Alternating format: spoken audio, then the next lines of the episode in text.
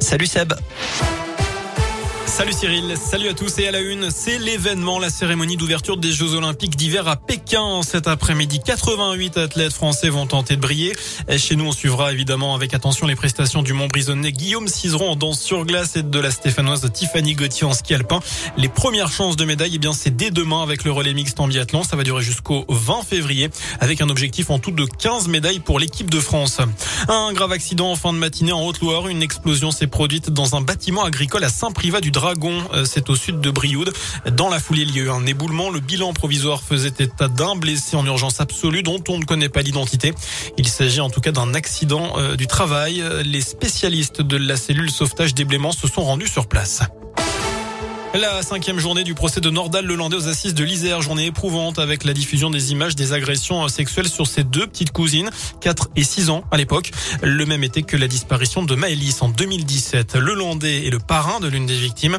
Les parents des fillettes viennent donc témoigner aujourd'hui. Caroline Raymond est leur avocate. Ces agressions sexuelles ont été commises euh, par Nordal Lelandais qui a avoué les faits, hein, même s'il reste présumé innocent sur euh, le reste, jusqu'à sa condamnation définitive, ont été commises euh, pour l'une d'entre elles six semaines avant les faits concernant Maëlys Desarrojo, pour la deuxième petite cousine une semaine pile avant les faits concernant Maëlys Desarrojo. Ces petites filles avaient 4 ans et 6 ans.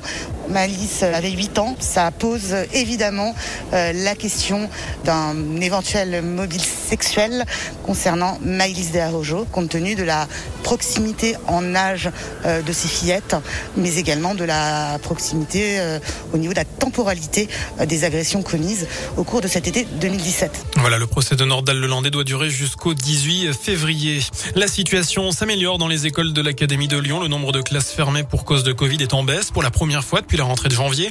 228 dans la Loire, 922 au total cette semaine dans l'Académie. C'est 500 de moins qu'il y a une semaine. 19 000 élèves ont été testés positifs sur les 7 derniers jours. En France, près de 17 000 classes sont fermées et 410 000 élèves positifs. Ce matin, Jean-Michel Blanquer a confirmé que le protocole sanitaire devrait être allégé dans les écoles à la rentrée de ces vacances d'hiver. On revient au sport avec ce soir le coup d'envoi de la phase retour en Pro de basket. Saint-Chamond, toujours leader, reçoit Saint-Quentin, 11e à partir de 20h à Bouloche.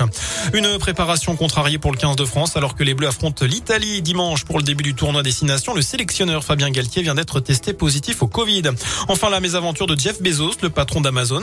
Il a fait construire un yacht à 430 millions d'euros aux Pays-Bas. Problème, le 3 mâts est trop haut. Il ne passe pas sous le pont qui traverse le seul accès à la mer. Euh, bilan, il faut démonter le pont historique de 1878. La mairie promet de le reconstruire à l'identique et que l'opération sera remboursée par la société navale.